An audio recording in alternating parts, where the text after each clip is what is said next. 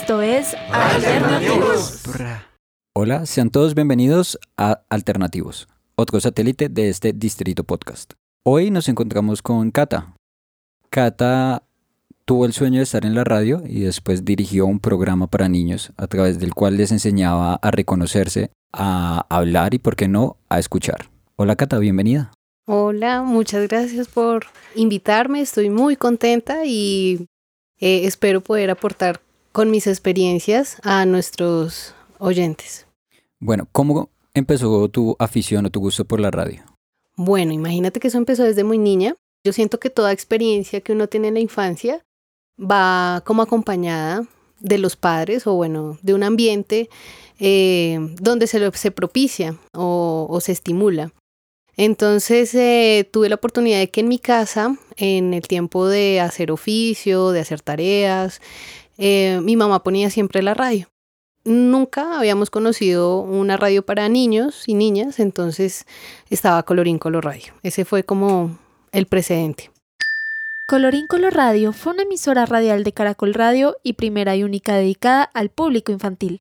Ya después de eso, se acabó Colorín Color Radio, yo ingresé a la universidad, empezó como esta etapa de la adolescencia, la juventud y em, tuvimos la oportunidad de, em, en la Universidad Distrital hay un programa em, especializado para los niños que se llama Tripulante Radio.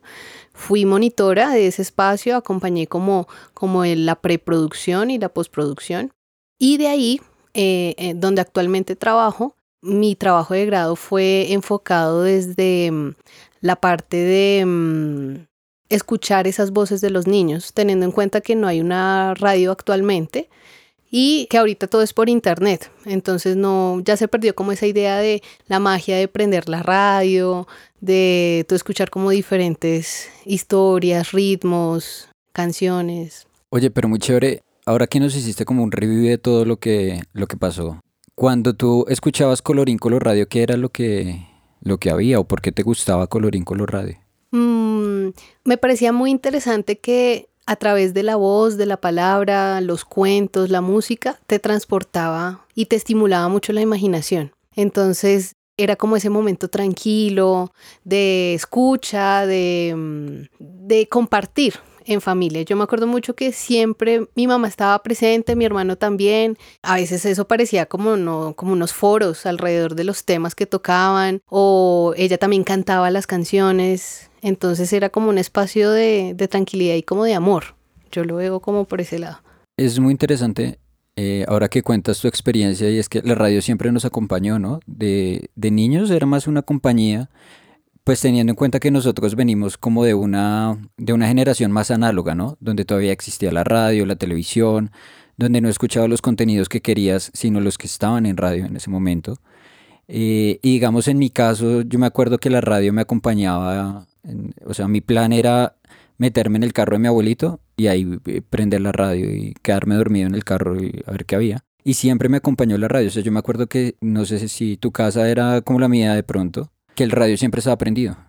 Bueno, pues imagínate que siempre era en el espacio de la sala, el comedor, siempre era en las tardes, en las mañanas siempre pues estábamos en el colegio y nos acompañaba toda la tarde el almuerzo, este, el juego, la etapa de mm, hacer tareas y eh, ya como tipo 6, 7 de la noche que empezaban los muñequitos en televisión. Entonces hasta ahí llegaba como ese momento de compartir con la radio. Además que Colorín Color Radio tenía como grabaciones en vivo y este tipo de cosas, ¿no? Sí, claro. También había una, una, anécdota muy bonita y es que en la celebración del Día Internacional de la Radio Infantil, Colorín Color Radio invitó a varios niños a hacer un programa radial. Nosotros fuimos con mi hermano, fuimos seleccionados y, era como entrar a ese mundo donde se grababa. Entonces eso era como, no sé, entrar a una nave. Eh, Colorín Color Radio tenía una cabina llena de libros, llena de CDs, de mucho color, habían juguetes. Increíble que en un espacio que tú te imaginabas que era un universo muy grande, muy amplio por todo lo que escuchabas, cuando ya estabas metido en la cabina, uff, y con otros niños, eso era una cosa deliciosa. Creo que es una experiencia que siento que llevo en mi corazón y que he intentado transmitirle también a los niños con los que trabajo. O sea, esa fue tu primera experiencia en la radio. Sí, o sea, ya entrando en cabina. De, muy chiquita. A grabar, sí, como a los, yo te estoy diciendo como a los 9, 10 años, más o menos. Y se acabó Colorín Color Radio, ¿no? Sí, yo tenía 15 años, imagínate. ¿Cuándo se acabó? Cuando se acabó. Y eso fue una tristeza para mí porque siento que se perdió un espacio para los niños y las niñas de escuchar otras cosas, de no solo violencia, no solo temas para adultos, sino algo exclusivo para niños. Bueno, y después de eso, ¿qué, escuchaste cuando ya no había colorín color radio? Eh, pues imagínate que empezó esta onda adolescente, estaba la época del rock, entonces escuchábamos radioactiva. Eso fue, creció también con nosotros, empezó como la época, me acuerdo mucho que a mi hermano le gustaba Linkin Park, eh, empezó a salir Green Day, bueno, varias, varios artistas y pues ese era como el boom. Mi mamá seguía escuchando Radio Recuerdos. También escuchábamos mucho radionovelas. Escuchábamos Calimán. Yo alcancé a escuchar Calimán. ah, caray. Fue una cosa muy, muy bonita. Pero Calimán como reversionado, ¿cómo? Sí, porque es que Calimán en sus inicios fue en vivo. Entonces lo que hizo Radio Recuerdos fue remasterizar como esos libretos con quien hacía la voz original de Calimán y era una mujer. Ella era la que hacía la voz de Calimán y la voz de... No, mentiras, te estoy mintiendo. Era la voz de Solín, que era el amigo de Calimán. Pero era muy rico porque era volver a retomar como esas grabaciones, esos cuentos, esas narraciones con la tecnología de ese tiempo y también como incentivar de nuevo a las nuevas audiencias. Ahora que mencionaste Radioactiva, yo conocí Radioactiva por El Gallo. Por los programas de la mañana, cuando uno iba al colegio, en la ruta ponían, era el gallo radioactiva, o había uno que era el zoológico de la mañana. Ese, yo creo que fue el primero que escuché. Pero el zoológico de la mañana creo que era de Candela. De otra cosa, sí. sí. Y después cuando escuché el gallo, yo me acuerdo de unos cuentos que eran como los cuentos de Zenaida. Y esos cuentos eran como una versión medio medio rara de, de los cuentos originales de Disney o de de los cuentos de los hermanos Grimm, que era como una versión medio retorcida, como medio callejera, mal.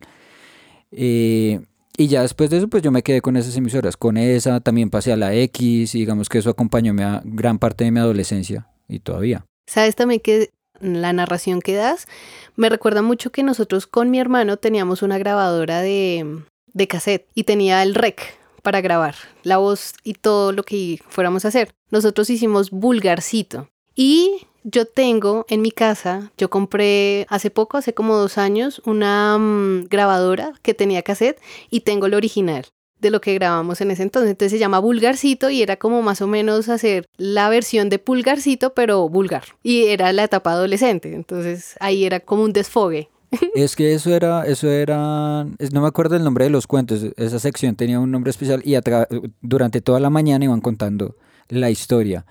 Pero bueno, y después cuando entraste a la universidad y ya cuando como que la radio creció, ¿cómo llegaste a la UD, a, la emisora de la Universidad Distrital, Francisco José de Caldas? Pues imagínate que en la universidad hay unos como unos beneficios para los estudiantes que se llaman monitorías. Entonces abren una convocatoria para recepcionar estudiantes que quieran apoyar proyectos. Entonces ahí era apoyar como la parte, yo estudié licenciatura en pedagogía infantil, entonces se relacionaba mucho con mi campo profesional. Ya después de eso eh, me aceptaron y yo acompañaba el espacio de preproducción, el momento de la grabación y la postproducción. Entonces íbamos a la Luisa Calvo con un grupo de aproximadamente unos 10 niños y ahí ellos leían como los libretos, previamente pues se repasaban, los papás acompañaban el proceso y ya después salía editado eh, los sábados a las 10 de la mañana, salía el programa grabado. Habían ocasiones, una vez al mes o dos veces al mes, donde se grababa en directo dentro de la emisora. Entonces eso también era como mágico e importante para, para, para esos chicos. De tripulante, ¿cierto? Tripulante. Se ese programa. Sí. Todavía existe, ¿no? Sí, ya lleva 15 años, más de 15 años. Al principio empezó como un proyecto artesanal,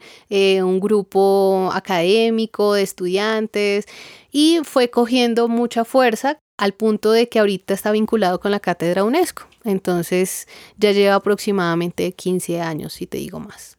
¿Y ahí fue donde aprendiste a hacer radio con niños? Bueno, allí volví como a retomar esa parte de la radio y aprendí a estar em, durante la grabación, saber los tiempos, repasar el tema, volver a esa parte, a la esencia de, de como esa interacción entre los discursos de los chicos, las discusiones, las preguntas, y ya al final es ver como toda esa parte de edición y escuchar lo que uno ayudó durante todo el proceso. Entonces eso es muy rico y, y muy satisfactorio cuando tú ves que los chicos expresan otras cosas, tienen otros conocimientos y lo más importante es que se les da la voz. ¿Y te acuerdas del simposio? Ah, sí, imagínate que ya después de eso mi hermano entró a trabajar a la cadena Super.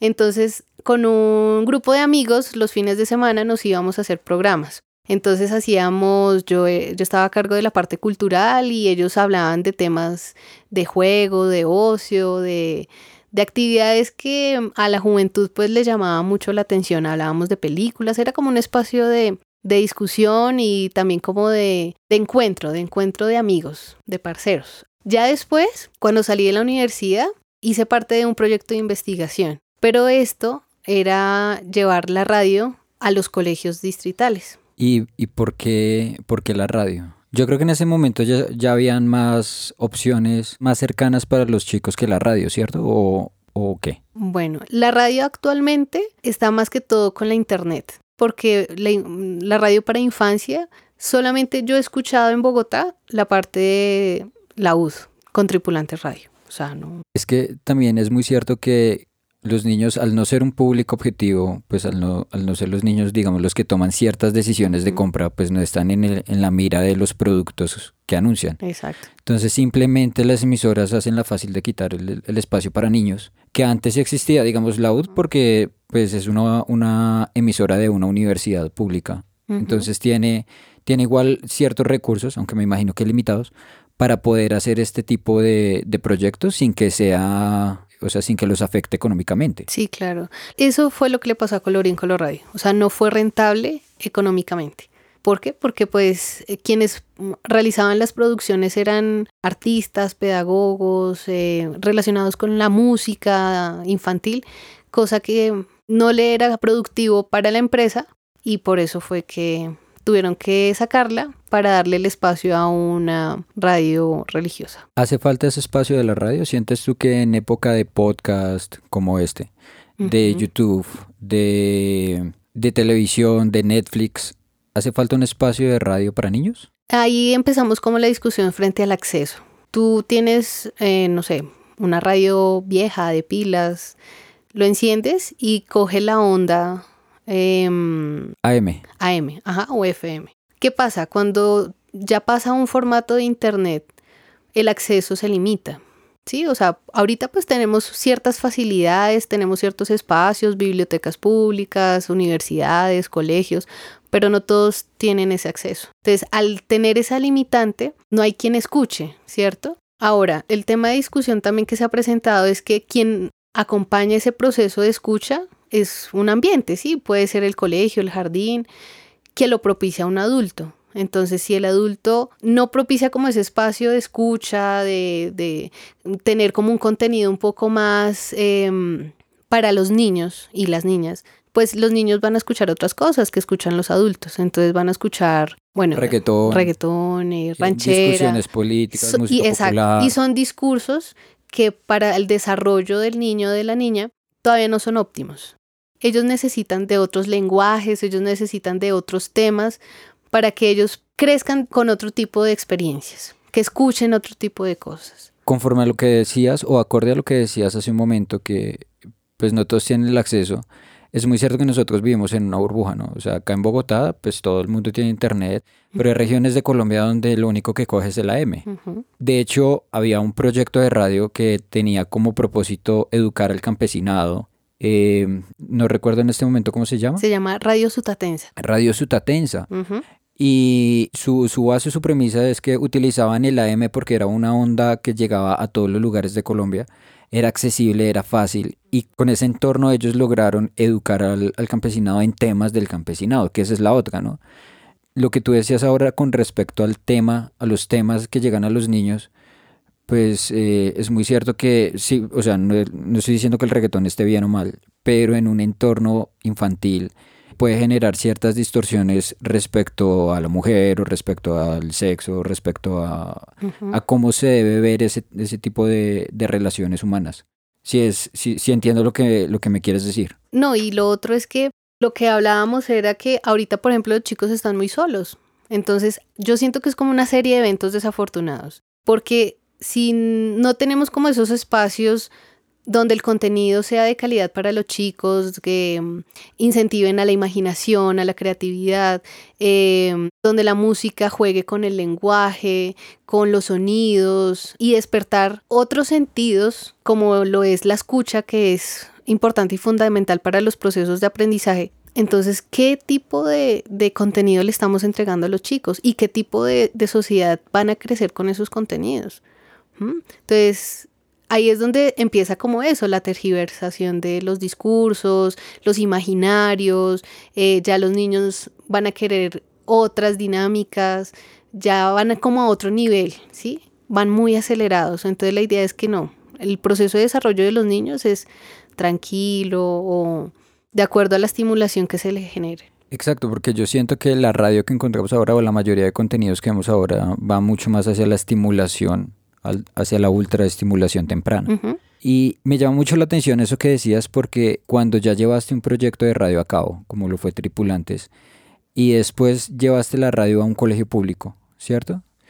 ¿De qué te diste cuenta como productora de radio, o sea, como hacedora, si cabe la palabra de radio? Pues se da uno cuenta que los niños y las niñas necesitan un espacio de escucha y necesitan un espacio de expresar lo que sienten. En el proyecto que acompañé después de la universidad, que fue en los colegios distritales, evidenciamos que había muchas problemáticas relacionadas con el bullying, relacionadas con el manejo de las emociones, la expresión de esas emociones, pero también hubo detalles muy hermosos en ese proceso y en ese proyecto. Y era que nosotros nos agarramos de herramientas como los cuentos, también nos dimos cuenta que habían otras emisoras o podcasts en el mundo que se estaban movilizando alrededor de los contenidos apropiados para los niños. Entonces nos agarramos de esas herramientas y se las mostramos a los niños en los colegios. Entonces generamos primero un momento como de estimulación, de presentación de acuerdo a un cuento o a un tema en especial. Ya después pasábamos como un tema con preguntas orientadoras y era como ese proceso de discusión entre los mismos estudiantes, como qué experiencias te genera, bueno, les voy a contar la anécdota. El equipo de trabajo que conformábamos este proyecto, nos transformábamos. Entonces nos tomábamos un cuento. Entonces el cuento era el gato y el ratón. Nos transformábamos en gatos y en ratones y entonces el primer momento era como llevarles esa sorpresa al, al aula de clase. O sea, ¿cómo generar un contexto? Sí, es importante generar un ambiente, entonces no es entrar con el tema de una, sino propiciarlo a través de esa transformación del cuento. Entonces íbamos disfrazados, yo llevaba bigotes, llevaba un traje de tigre y había ratón y bueno, era como dramatizar un poco ese cuento. ¿Y ahí cuál era, digamos, la idea o de, o de qué tema estaban hablando? El tema era el bullying, que era uno de los temas que nos habían referido los profesores del colegio. Ah, ok. Entonces ustedes la dinámica la hacían para entender o para, para contextualizar a los niños acerca de la problemática del bullying a través de un cuento. Sí. Además de que para generar esa confianza en los niños de poder expresar en el siguiente paso como sus experiencias frente a he sido ratón o he sido tigre. Entonces era como ponerse en el lugar de, de esos personajes, pero ya en una realidad de sus mismas experiencias. Entonces ellos empezaron ya después de la interpretación, empezamos con unas preguntas orientadoras. ¿Ha sido gato o ha sido ratón? Entonces ellos empezaban como a aflorar esos recuerdos, a aflorar esos, esos relatos de sus propias experiencias. Y empezaban a hablar y hablar. Entonces empezaban a ser empáticos con el otro. Ay, sí, mira, yo evidencié que él era tigre por esta situación. Y eran conflictos verbales y físicos dentro del mismo salón.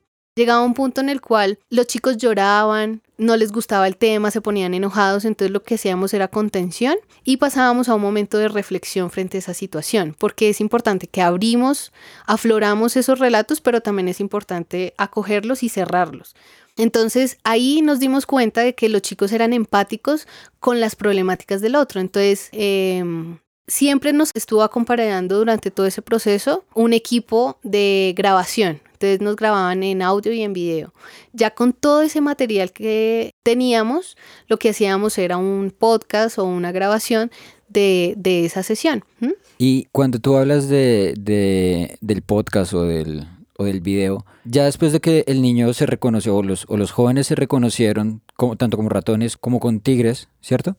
Después de que sucede eso, eh, se genera la empatía, o sea, que ustedes generan un entorno seguro donde yo me puedo poner en el zapato del otro y está bien. Después de eso, ¿contaban la historia en un podcast? ¿O, o, simplemente eso que sucedía allí lo grababan y... Sí, la idea es que nosotros tuvimos como unas cinco sesiones con ellos, con diferentes temas. Entonces, uno fue el bullying, el otro fue temas de género, proyecto de vida, el trabajo de las emociones. Entonces, eh, abrimos ese espacio para que entre ellos mismos se escucharan, fuera un espacio para ellos expresar problemáticas en su hogar, problemáticas en el barrio y también proponían soluciones entre ellos mismos frente a esas problemáticas que los aquejaban. Entonces, al final de todo el proceso, nos dimos cuenta que los chicos estaban muy agradecidos, los profesores estaban muy agradecidos por ese espacio porque les permitió reconocerse, permitieron reconocer las problemáticas que habían en el propio salón, en la propia comunidad. ¿Para qué? Para saber uno como profe, para saber uno como estudiante, como amigo, cómo intervenir en ese tipo de procesos con algo muy sencillo que es la radio. O sea, la radio se convierte como en ese medio para expresar, pero también para conocer y, poder en cierta medida construir y deconstruir tus imaginarios, tus emociones, eh, tus experiencias. Entonces se convirtió en un espacio muy rico para aprender. O sea, me estás diciendo que ustedes utilizaron la radio para generar empatía y para enseñar a los chicos a comunicarse acerca de los temas que a ellos mismos los aquejaban. O sea, se volvió un, una herramienta para que ellos construyeran soluciones para los problemas de su entorno. Y que fue también muy similar a mi proyecto de grado, que fue la radio itinerante en la fundación donde, donde actualmente trabajo. ¿Qué es la fundación?